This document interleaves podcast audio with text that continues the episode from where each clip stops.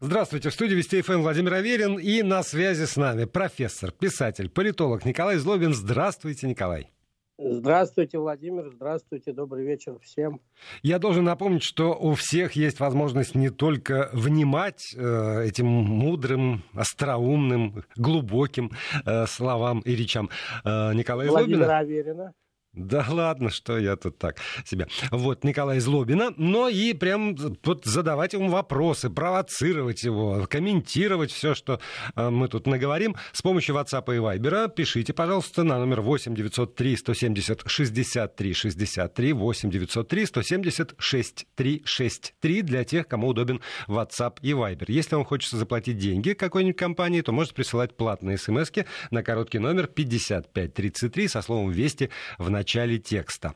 А, Николай... И, а, Владимир, некоторые из этих сообщений, я надеюсь, будет зачитывать в нашем эфире, чтобы дать возможность мне на них как-то отреагировать. Иначе какое удовольствие мне, если он там им, ими сам а, индивидуально наслаждается. Знаете, иногда индивидуальное наслаждение тоже не лишено смысла, Николай. Но это другая программа и другая тема.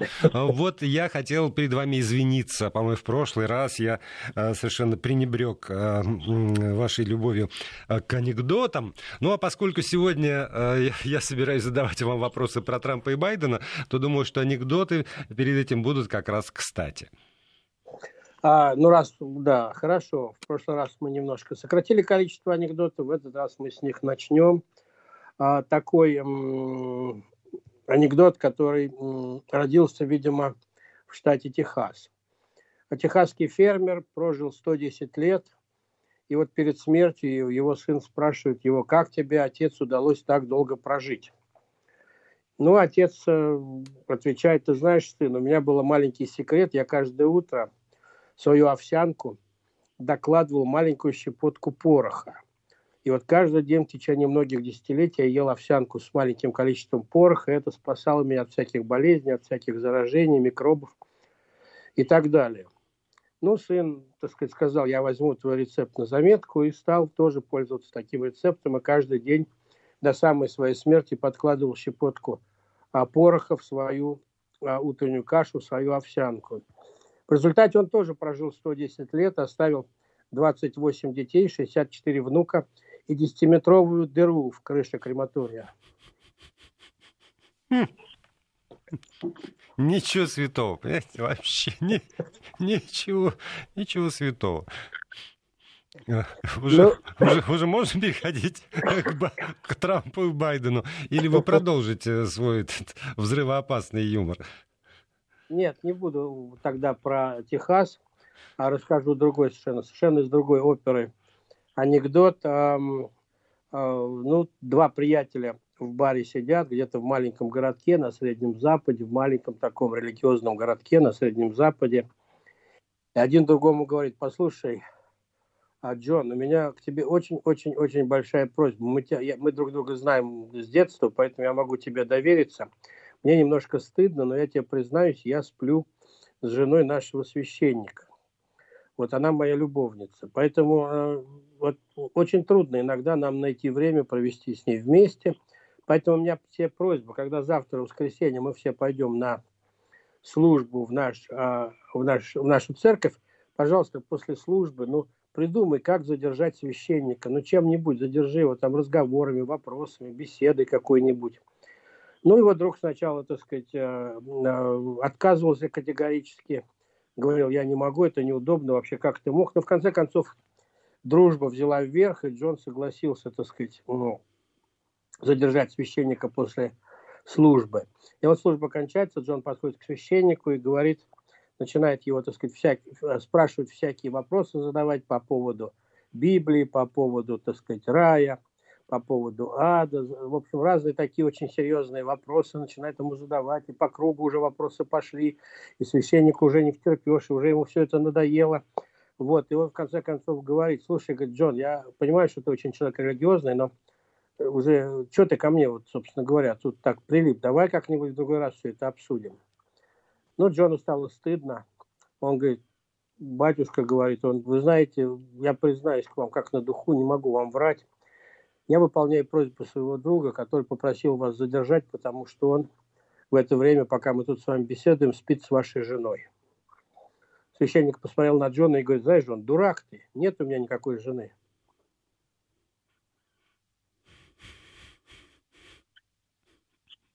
Я еще раз скажу, ничего святого.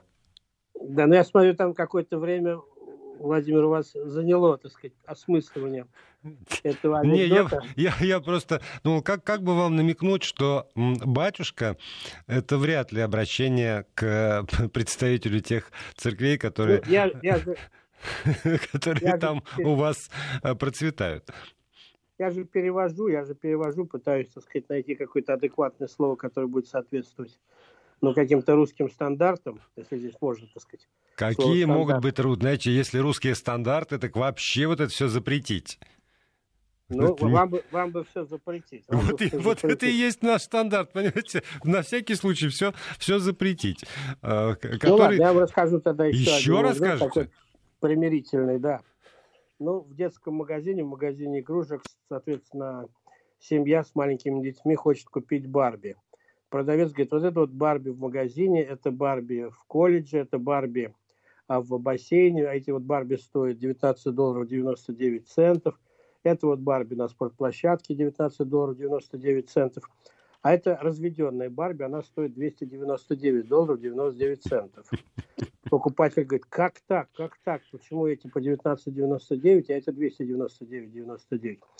Продавец говорит, потому что разведенная Барби продается в комплекте с домиком Кена, машиной Кена и вертолетом Кена. Да. Вот. вот это уже действительно, это про вашу действительность. Да, да, абсолютно, да. И причем у меня даже есть опыт подобного рода, но о нем сегодня говорить не будем. А, да. А, тут первое же сообщение, которое пришло, вы просили зачитывать, я зачитываю. Дежурные дифирамбы в адрес гостя – это уже традиция, пишет наш слушатель из Санкт-Петербурга. Должен возразить нашему слушателю из Санкт-Петербурга. Во-первых, не дежурные дифирамбы. Я искренне хорошо отношусь к Николаю Злобину. Надеюсь, что и вы, если не ограничите знакомство с ним только эфирами радиостанции Вести ФМ, а пойдете, например, в книжный магазин, которых есть в Санкт-Петербурге, и купите какую-нибудь книгу Николая Злобина, вы поймете, какой он действительно интересный автор, и будете относиться к нему, может быть, даже лучше, чем, чем я. Ну, просто потому, что у меня характер а плохой. Кто, кто в свое время сказал из таких известных людей, когда ему бросили обвинение, что вот ваши американские улыбки, они искусственные и дежурные, и, в общем, неестественные. Он сказал, что искусственная неестественная улыбка все равно гораздо лучше а, естественного хамства. Да, естественного оскала. Да, да. да. А, вот. А, ну, и, и все же, да, да, да, давайте, пока мы этот фитилек вашего юмора прикрутим. А, вот. И... Ну, давайте, но это по вашему требованию мы делаем, обращаю внимание. Конечно, я, я даже в данном случае не ссылаюсь на редакционную политику или требования Роскомнадзора, а совершенно волюнтаристским методом вот э, я это прикручиваю. И обратимся к, к действительности, которую вы с таким мастерством описываете. Состо состоялся первый раунд дебатов между э, кандидатами в, президент, э, в президенты США, господином э, Трампом и господином Байденом. Ну, с легкой руки, я так понимаю, наших восточных соседей все наши СМИ перепечатали, что Байден назвал Трампа щенком Путина. Потом, значит, выяснилось, что все-таки не щенком, а скорее марионеткой, не папе, а папет. Вот. Но, в общем, это практически все, что знает широкая публика про то, что состоялось. Я бы вот о чем бы вас попросил. А, может быть, может быть, это, я понимаю, что сложно для человека, который политологией занимается всю свою сознательную жизнь, но все же. А, мне... Нет, а, нет, я, я не настолько испорчен. Я не всю свою сознательную жизнь занимаюсь политологией. Много лет я посвятил вполне достойному изучению истории. Вот, тем более. Потому что для меня абсолютная загадка – как воспринимает э, там обычный американец. Вот э, я читаю, по всем э, телевизионным каналам Соединенных Штатов показали эти самые дебаты. И вот если я представляю человека, который приезжает с работы, там достает свое дежурное пиво, например, садится к телевизору, и там ему показывают дебаты Байдена и Трампа. На что этот самый обычный там американец и отдельно, может быть, американка обращают внимание? Что вызывает симпатии и антипатии? Уж вряд ли они они там так вслушиваются в какие-то геополитические э, рассуждения, если вообще можно было ждать рассуждения от этих двух персонажей. Э, какими, какими глазами они смотрят и э, на что реагирует их ухо, когда они вот такие вот э, шоу смотрят в телевизоре американском? Ну, я думаю, что американцы любят смотреть такие, такого рода вещи. Извините. Американцы любят смотреть такого рода вещи. Это, конечно, а, прямой эфир. Это прикольно. И а, я думаю, что многие очень делают ошибку, а, особенно за рубежом, когда ждут от этих дебатов какого-то а, высокого уровня аналитики, какую-то цивильную дискуссию, разбор аргументов друг друга – а анализ каких-то будущих программ там или прошлых ошибок. Конечно, это не э, конференция по политологии там или по новейшей истории Соединенных Штатов. Это совсем другой формат, формат, который заточен именно под телевидение. И, а, ну, я думаю, с немалой долей а, а, уверенности могу сказать, что многие американцы смотрят его как развлекательное шоу, и где два кандидата в президенты должны проявить не сколько ум и э, там философское знание предмета, сколько умение быстро реагировать, быстро э, реагировать за поворотами э, разговора, быстро отвечать на уколы, которые тебе делает противник, выдерживать их с, с улыбкой на лице, хотя уколы, эти наезды могут быть самыми грубыми и самыми э, беспощадными – отвечать, а не сбиваться с пути. И в любом случае, так сказать, это такой вот, э, я бы сказал, словесный бокс, а, который очень ценится американцами и отчасти напоминает э, американских комиков-стендаперов, которые экспромтом, безусловно, хотя домашние заготовки там есть, и вчера мы видели домашние заготовки у Трампа и Байдена, но тем не менее эти люди должны проявить как бы сказать, выносливость и а, быстроту ума. И вот эти качества американцы в этих вот а, дебатах пытаются увидеть. Чувство юмора, возможность отнестись, так сказать, к ситуации а, не просто критически, но и иронически, что, кстати, Байден вчера а, пытался не безуспешно, на мой взгляд, делать. Он очень часто смеялся над Трампом демонстративно. Трамп все дебаты, если кто их смотрел, а если есть среди наших слушателей герои, кто выдержал полтора часа, я их посмотрел, а, ну, я тут, так сказать, по ходу своих профессиональных обязанностей должен был это сделать. Вот, Трамп, а, если я правильно помню, не улыбнулся ни разу, что, ну, скажем так, не совсем а, в рамках американского менталитета. Трамп стоял напряженный, злой и а, раздраженный. Они, конечно, оба были злыми и раздраженными, но Байден, как бы там ни было, улыбался и усмехался, когда Трамп говорил какие-то определенные вещи.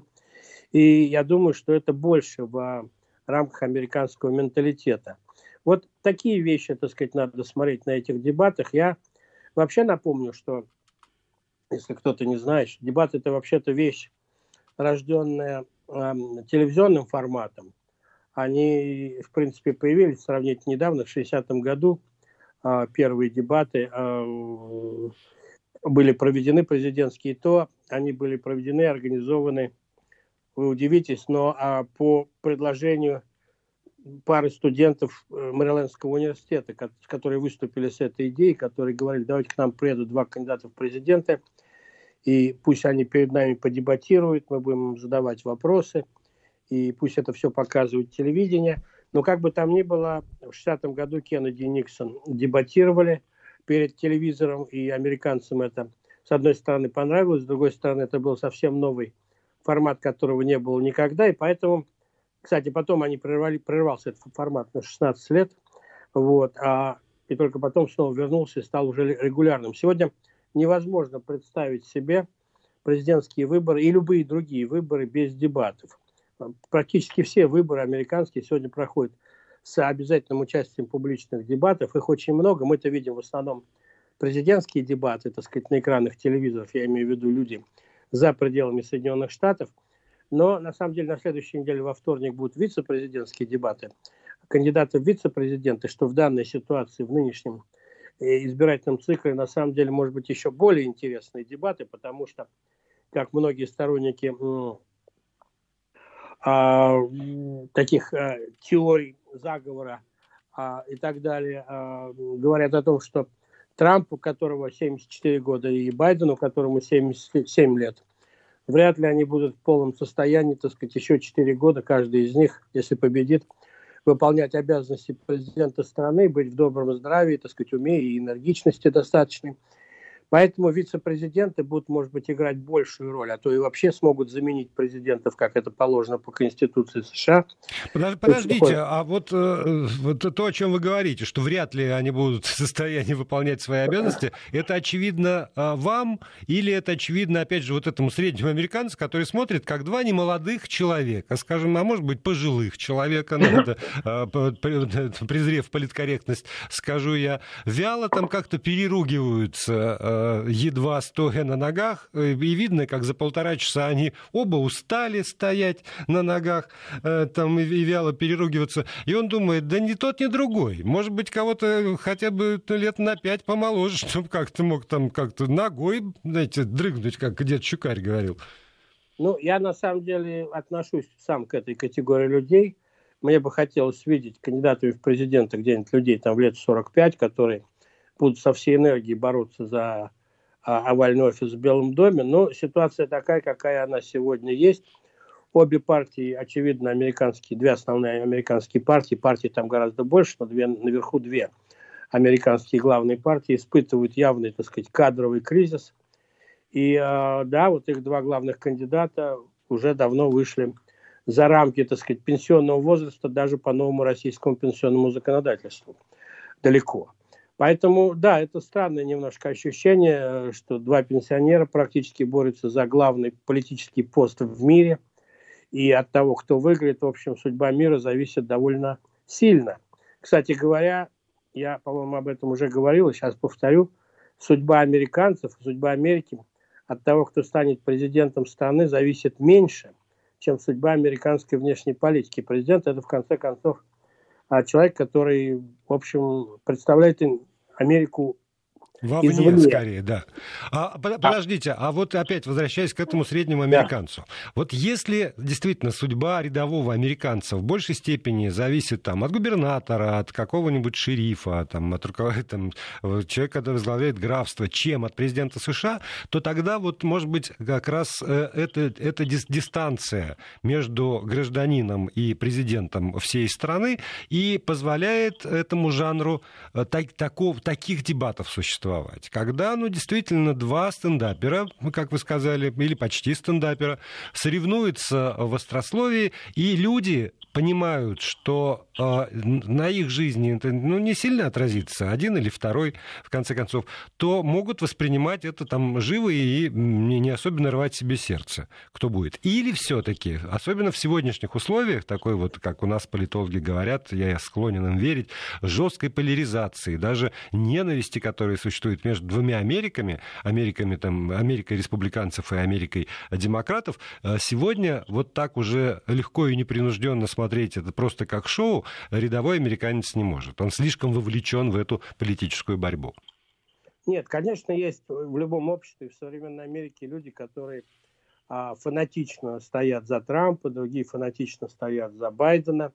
И они, конечно, смотрят это, так сказать, не с попкорном, а там условным валидолом или волокордином у себя на столике перед телевизором или компьютером. Но, поверьте мне, значительная часть американцев смотрит это. И, кстати говоря, не такая большая уж часть американцев. Я видел цифры, и их обсуждают, говорят о том, что это, что это очень много. А, там почти 100 миллионов американцев вчера смотрели дебаты. Но из 340 миллионной страны 100 миллионов это действительно много. Но я, кстати говоря, просто а, для сравнения, Владимир, вы как человек медийный оцените в 60-м году, когда дебаты только начинались, их смотрело 70 миллионов человек, и в стране в то время жило 180 миллионов человек. То есть уровень, уровень так сказать, а, Интереса, просмотра, да. интереса был гораздо выше. Даже а, в процентном отношении а, 4 года назад дебаты Хиллари Клинтон и Трампа смотрели больше количество американцев, чем сейчас. То есть, на самом деле, вот этого драматического такого интереса не наблюдается – Я думаю, что многие понимали, что дебаты будут, в общем, такими перебранкой, а что так, в общем, оказалось. Не зря американские журналисты назвали это самыми худшими дебатами в истории США, потому что они свелись к перебранкам, к попыткам подколоть, оскорбить. Ну, это всегда было, но здесь уж как-то просто зашкаливало. И э, после этих дебатов, как мы уже знаем, в первый же день американская избирательная комиссия решила, что надо эти дебаты как-то все-таки корректировать, потому что вчера очень известному, очень, так сказать, опытному журналисту а Волосу из Fox News не удалось держать под контролем эти дебаты, его никто не слушал, ни один другой кандидат. Они выходили за рамки своего времени, там, а, не отвечали на вопросы. А когда-то, на самом деле, на предыдущих дебатах, в предыдущие десятилетия, у модератора была возможность и отключать микрофон, и включать звуковой сигнал, после которого, так сказать, не было слышно отвечающего и превысившего свое время кандидата в президенты. На прошлых дебатах даже были применены что-то вроде, что-то вроде светофора с разными красным, зеленым и желтыми огоньками, которые показывали выступающему. Ой, как, как я понимаю этого несчастного модератора, потому что ну, я тоже имею счастье на протяжении нескольких лет вести разнообразные дебаты, и та же самая тенденция. Если еще несколько лет назад участники дебатов, ну, хоть как-то обращали внимание на модератора, то вот последние дебаты, которые я вел, а, показали, что э, каждый приходит со своей телегой, и ему глубоко наплевать на все приличия, которые, в общем, можно было бы и соблюдать. Мы продолжим с Николаем Злобиным Логиным сразу после выпуска новостей. Не отключайтесь, пожалуйста. Тему мы, наверное, поменяем, но тоже не уйдем далеко от этой м, действительности э, страны зла Соединенных Штатов Америки.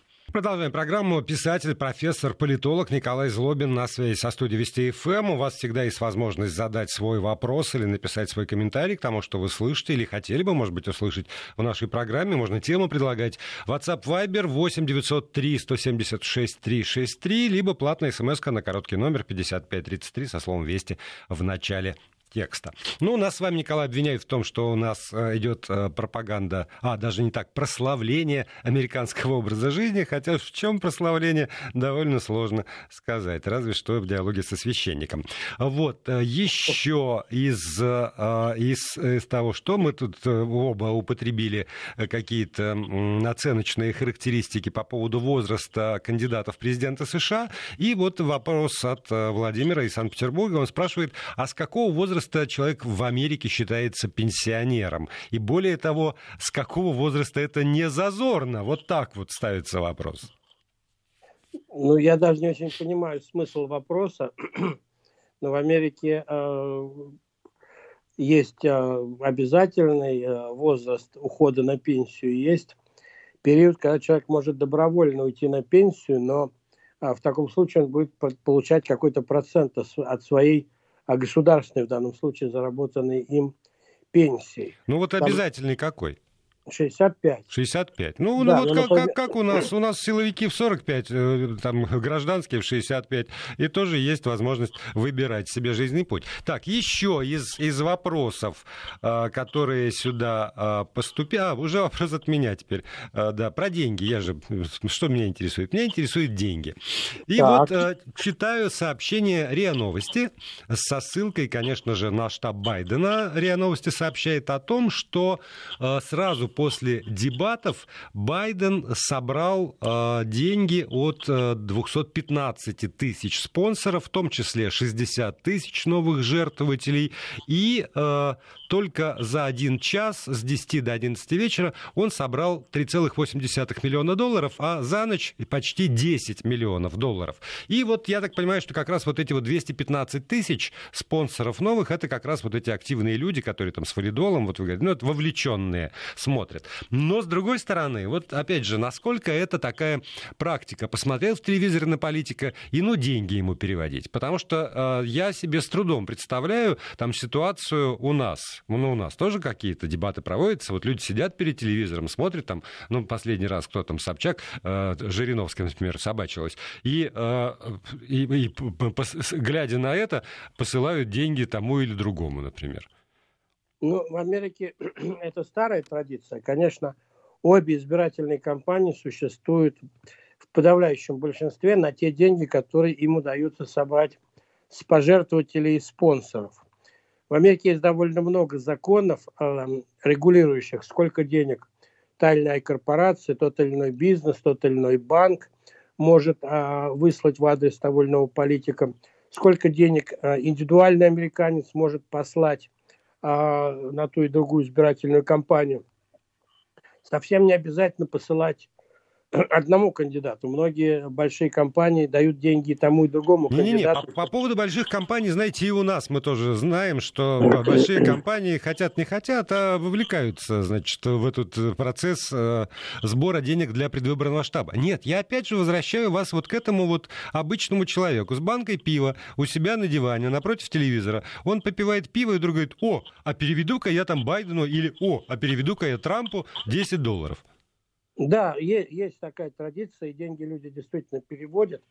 И не только, конечно, в этот день, но дебаты, в общем, являются таким привлекательным мероприятием, которое напоминает о том, что в стране скоро выборы и нужны деньги а, обоим кандидатам. Да, люди переводят а эти деньги, и а, не обязательно 200 долларов, вы уже сказали, достаточно большая сумма.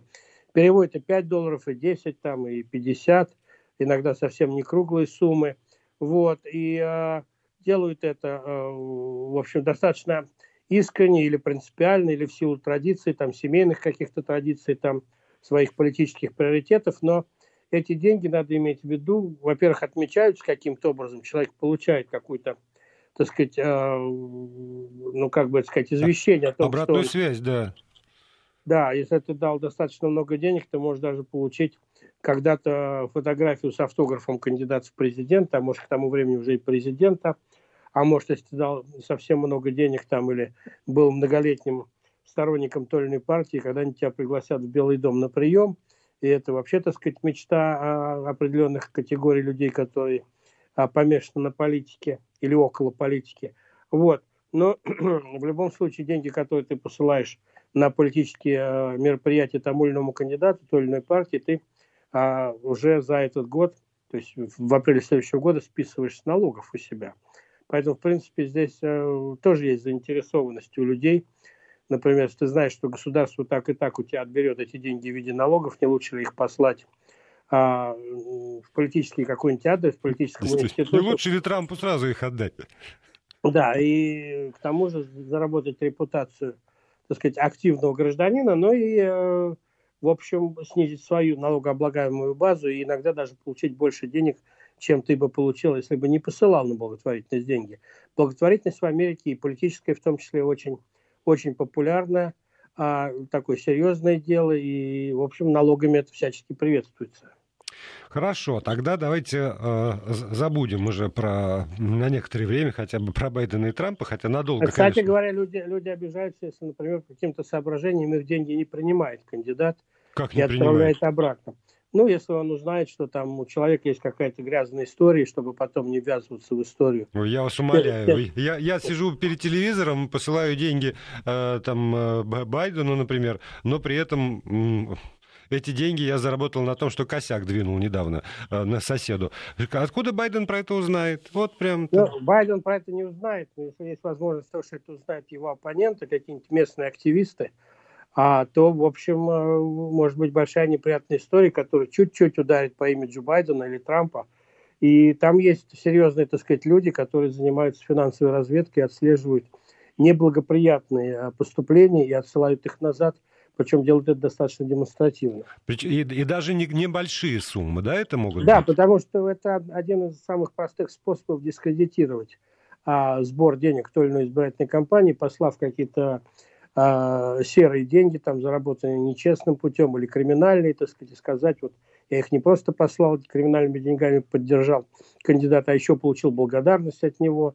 То есть они вообще, так сказать, там не фильтруют базар, не знают, откуда у них деньги, кто его знает, может быть, у них вообще там деньги наркодилеров. В общем, это на самом деле а, такая история достаточно деликатная.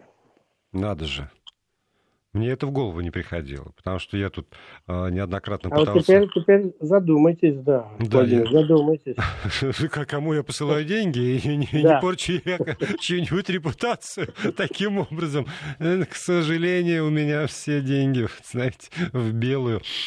Ой, не будем о грустном. А, да. Особенно мне понравилось, к сожалению.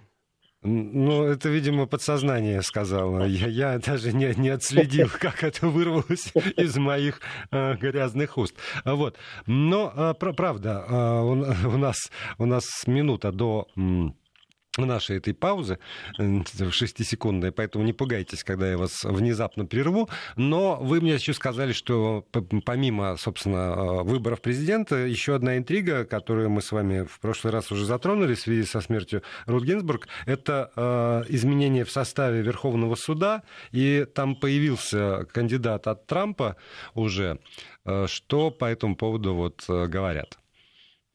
Да, Эми Барретт судья, а, которая номинирована была на должность а, члена Верховного суда США президентом Трампом, и вокруг которой сегодня, вернее, вокруг номинации этой, сегодня идут политические дебаты очень острые, потому что а, демократы считают, что у Трампа нет морального права назначать нового члена Верховного суда, потому что есть шанс, что он проиграет выборы. И это не и зависит от репутации конкретного человека даже, насколько я понимаю. То есть она сама по себе, ну, во-первых, женщина на место женщины, во-вторых, она сама по себе может быть прекрасна. Но поскольку за Трампом такого морального права нет, то и ей достается. Сейчас пауза. Вести ФМ. Еще 8 минут с нами на связи. Николай Злобин, профессор, писатель, политолог. Э, прав ли я, Николай, по поводу ну, этой несчастной? Отчасти, отчасти, да, вы правы, но дело в том, что все-таки Байден и Трамп э, э, политики совершенно разной политической направленности, поэтому дело не только в Эми Барретт, но и в том, что она, конечно, воспринимается очень многими, но на самом деле объективно, как судья, занимающий консервативные позиции, то есть она ближе к республиканцам она ближе к республиканцам по своим политическим взглядам, поэтому Трамп и пытается ее а, провести в Верховный суд а, с тем, чтобы укрепить Верховный суд судьей, судьей консервативного взгляда. Надо сказать, что, во-первых, две вещи. Во-первых, Верховный суд феноменально важный в Соединенных Штатах институт. Во многих вопросах он важнее, чем президент США, чем Конгресс США. Это реально, так сказать, третья, третья ветвь власти, независимая и очень влиятельная, имеющая большое политическое значение. Там всего в данном случае 9 человек, хотя а, количество судей в Верховном суде время от времени менялось, было и 7, было и меньше в начале, но вот сейчас 9 человек. И а, до последнего времени м, расклад сил в Верховном суде был а, 5 а, консервативных судей против 4 либеральных судей. Ну, поскольку председатель Верховного суда – занимал такую позицию промежуточную, то получилось 4,5 на 4,5. И, в общем, а, смерть одного из а, судей, а надо сказать, что судьи Верховного суда США предлагаются президентом, а потом избираются сенатом, они избираются пожизненно и могут только по состоянию здоровья там или по каким-то совершенно таким редким, редко встречающимся причинам уйти в отставку. То есть на самом деле это долгосрочное назначение. Если Эми Барретт станет членом Верховного суда, она, во-первых, изменит а, комбинацию судей в Верховном суде 5-3 в пользу а, консервативных судей. И эта комбинация может оказывать влияние на жизнь Америки очень серьезное, гораздо больше, чем будет, если Трамп выиграет следующие выборы, следующий президентский срок Трампа. Это может быть, так сказать, комбинация на следующие десятилетия. Она, в общем, э, ей 48 лет, она молодая сравнительно. Самый молодой, кстати, как член Верховного суда, который будет, а, если она пройдет, будет номинирован. И поэтому вокруг нее идут, так сказать, вот э, такие дебаты. Демократы говорят, что нельзя, нельзя во время избирательной кампании назначать давать президенту право назначать нового судью, потому что это будет несправедливо. Судью должен назначать вновь избранный президент. А вот смотрите, с одной стороны, в ваших словах звучит слово «назначать», а с другой стороны, если она пройдет, ну, назначать, я имею в виду предлагать. Я, да, да. да. А... Номинировать, номинировать. Номинировать. А, а пройти да. она должна через сито парламента? Или да, через, через, через э, коллег? Сенат. Через Сенат. Через Сенат. Вот. Да, ну там целые процедуры, да, от комиссии Сената до полного голосования в Сенате. Но поскольку Сенат сегодня контролируется республиканцами, то понятно, что если Трамп ее номинировал, то в Сенате она пройдет. у демократов сегодня очень маленькие возможности ее, ее остановить. И в этом смысле, так сказать, ко всему прочему, здесь еще а сторонники опять конспирологических, да и не только теорий, говорят о том, что поскольку выборы могут быть очень близкими по результатам, буквально там ноздря в ноздрю прийти два кандидата в президенты, а, то а, в конечном счете после всяких пересчетов, там, после всяких дебатов, всяких рассмотрений и бюллетеней там, под микроскопом, Верховный суд будет принимать решение, в чью пользу все-таки, так сказать, склонилось, склонились результаты выборов и кто станет президентом США. И поэтому комбинация судей в Верховном суде крайне важна. И это одна еще из причин, почему Трамп – так спешит а, номинировать а, еще одного судью, не просто номинировать, а провести ее в состав Верховного суда.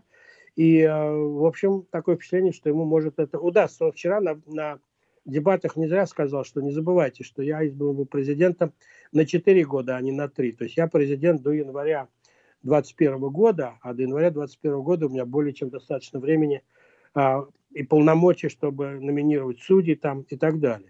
Ну вот каждый раз, когда вы говорите о таком раскладе сил на там, республиканцев и демократов, и их сторонников в Верховном суде, у меня сразу возникает вопрос э, тем самым, поскольку эти разговоры ведутся не только у нас с вами, но и внутри Америки, тем самым как бы ставится под сомнение сам принцип независимости судебной власти. То есть если верховные судьи так зависимы от своей партийной принадлежности, если они так зависимы от того, кто их номинирует на это место, то значит э, независимость Верховного суда, как вот отдельной ветви власти, ну, тут же теряет смысл. Разве нет? Ну, отчасти вы правы в том отношении, что от своих политических взглядов судьи должны быть независимы. Но на самом деле они, конечно, это же люди есть люди, субъективный фактор есть всегда. Они не могут быть абсолютно независимыми от своих личных симпатий и антипатий. И когда при номинации любого члена Верховного суда идет анализ решений, которые этот судья принимал до этой номинации, находясь там судьей а, в разного рода других структурах, а Эми Барретт уже много лет является судьей, и она преподавала, она профессор права, а в Нотр-Даме, в университете Нотр-Дама она преподавала много лет. Взгляды ее известны, и знают, что она, в общем, люди знают, что она склоняется скорее к консервативным, так сказать, взглядам и в политике, и в а, социальных решениях, и вообще, так сказать, такой религиозный человек, у нее семь детей, а, двое приемных, так сказать, а, и э, можно предположить, что эти взгляды будут сохраняться у нее и в качестве члена Верховного суда, хотя, конечно, в идеале, и Верховный суд постоянно об этом говорит, что когда мы рассматриваем то или иное дело, судьи должны попытаться максимально отказаться от своих собственных взглядов на политику, там, на историю, на что угодно, рассматривать только чисто юридический аспект этой проблемы – но мы же реально понимаем, что такого, конечно, в жизни человека не бывает. Человек не робот, и так или иначе, в общем, сказываются твои взгляды, твои предпочтения, в том числе и политические. А что касается независимости от человека, который тебя номинировал, ну, это, безусловно, на самом деле есть, эта независимость, потому что, я повторяю, Эми Барретт переживет любого президента, от президента Трампа в данном случае – и э, вряд ли она будет, так сказать, каким-то образом. У президента Трампа не будет никакой возможности на нее повлиять даже после ее назначения, потому что она будет назначена пожизненно. Кстати, Трампу повезло, надо сказать, поскольку нового судью можно назначать только после того, как из состава Верховного суда по разным причинам уйдет э, какой-либо судья, то не каждому президенту даже достается право назначать номинировать. Ну, мы сейчас с вами не будем радоваться смерти Рут Гинзбург все-таки. Мы это делали не, не, не в, прошлый, в прошлый раз. Трампу, Трампу повезло как президенту в том смысле, что это третий судья, которому, который, который, так сказать, ему выпало номинировать. Есть президенты США, которым ни разу не удавалось номинировать. Что подтверждает, что это слом эпох в известной степени, но и само по себе президентство Трампа это очень резкий такой поворот в, в традиционных представлениях о том, что есть президент, какова его политика, каковы его отношения с обществом. А так что вот у нас с вами для следующих программ бесконечное просто поле для разговоров. И большое количество анекдотов. Да-да-да, я запомню для следующего начала. Николай Злобин был с нами. Спасибо вам большое.